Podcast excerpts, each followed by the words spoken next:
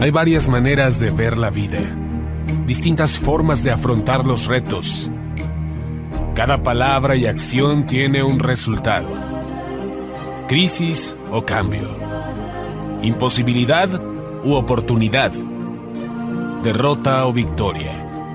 Destino o decisiones. Culpabilidad o responsabilidad. Mentira o verdad. Víctima o vencedor. La diferencia se marca en los pensamientos, las ideas y las acciones. Esto es Mensajes de Victoria con Marco Tulio Carrascosa.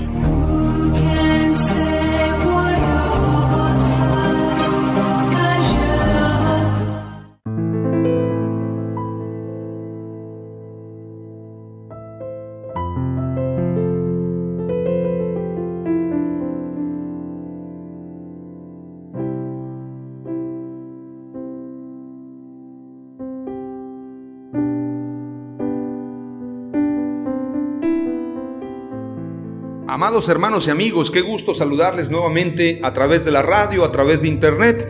Hoy les estoy compartiendo el episodio número 19 de la serie El poder y la dimensión de lo profético.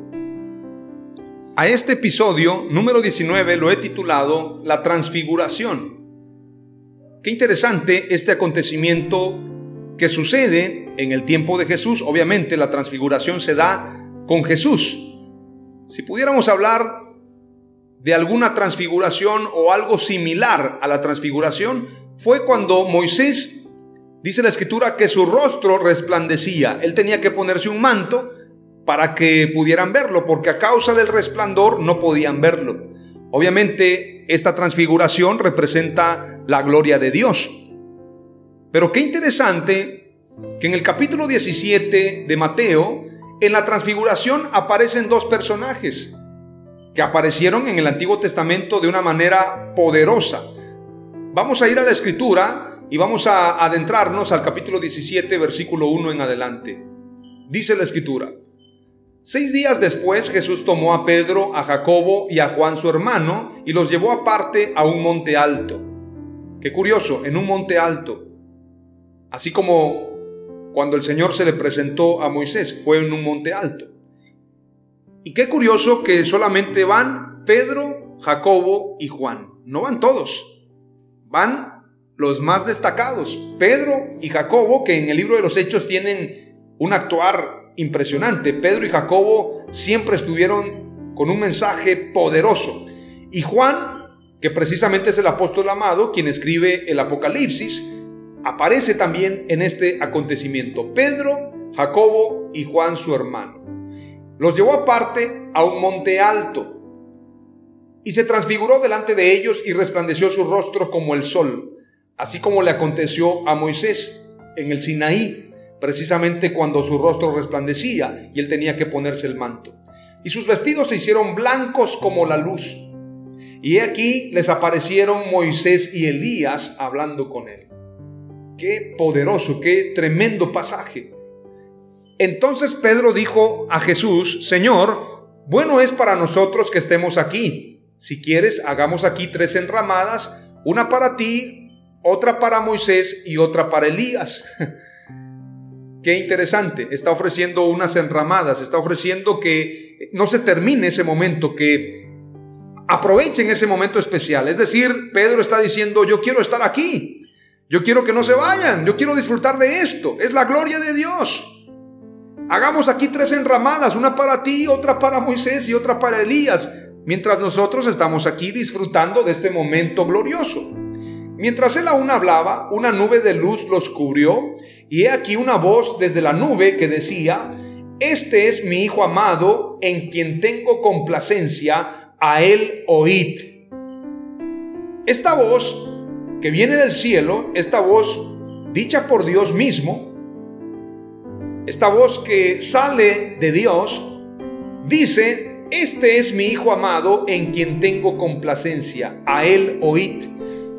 ¿Por qué dice a él oíd? Porque mucha gente ponía su mirada en los profetas o en la ley, en Elías o en Moisés. A él oíd.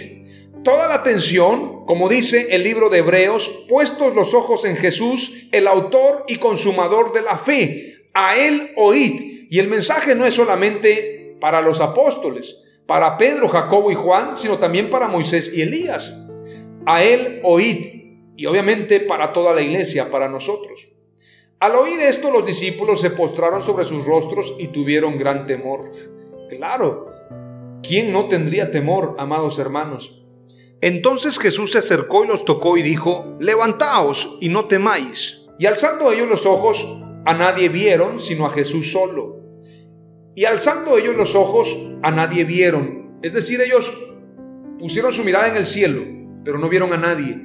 Al único que pudieron ver es a Jesús. Puestos los ojos en Jesús, el autor y consumador de la fe. Es decir, lo que señala Hebreos capítulo 12, versículo 1, tiene concordancia con este pasaje. Y alzando ellos los ojos, a nadie vieron sino a Jesús solo. Por esto yo soy solo Jesús y soy todo Jesús. Porque solamente en Jesús tenemos salvación, solamente en Jesús tenemos vida, solamente en Jesús tenemos todo, absolutamente todo. Cuando descendieron del monte, Jesús les mandó diciendo, no digáis a nadie la visión, hasta que el Hijo del Hombre resucite de los muertos. Qué interesante que hasta ese momento pudieron anunciar la visión y lo escribió Mateo en el capítulo 17. Versículo 10 dice, entonces sus discípulos le preguntaron diciendo, ¿por qué pues dicen los escribas que es necesario que Elías venga primero? Respondiendo Jesús les dijo, a la verdad Elías viene primero y restaurará todas las cosas. Mas os digo que Elías ya vino y no le conocieron, sino que hicieron con él todo lo que quisieron. Así también el Hijo del Hombre padecerá de ellos. Entonces los discípulos comprendieron que les hablaba acerca de Juan el Bautista. Qué interesante, Juan el Bautista fue el Elías prometido. Zacarías capítulo 4, versículo 8 en adelante señala, después recibí otro mensaje del Señor Zorobabel es quien colocó los cimientos de este templo y él los terminará.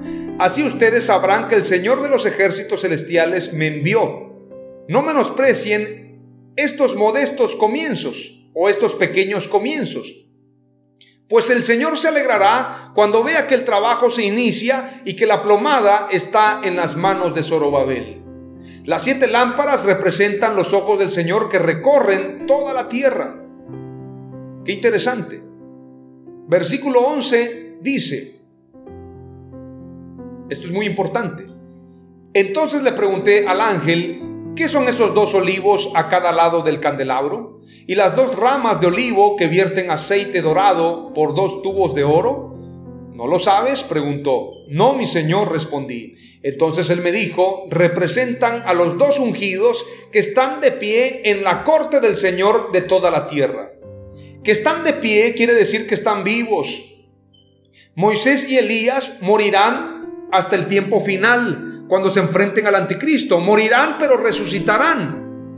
Muchos piensan que Moisés y Elías están en el cielo, pero es imposible porque la escritura dice que carne y sangre no pueden heredar el reino de Dios. Moisés y Elías están en algún lugar. La escritura dice que están de pie en la corte del Señor de toda la tierra y Moisés y Elías aparecerán en el tiempo final. Hoy te comparto tres palabras clave importantísimas. Moisés y Elías estuvieron con Jesús en la transfiguración. Número dos, Moisés y Elías representan la ley y los profetas. Número tres, Moisés y Elías son los dos candeleros. En el nombre de Jesús, amén. Aleluya.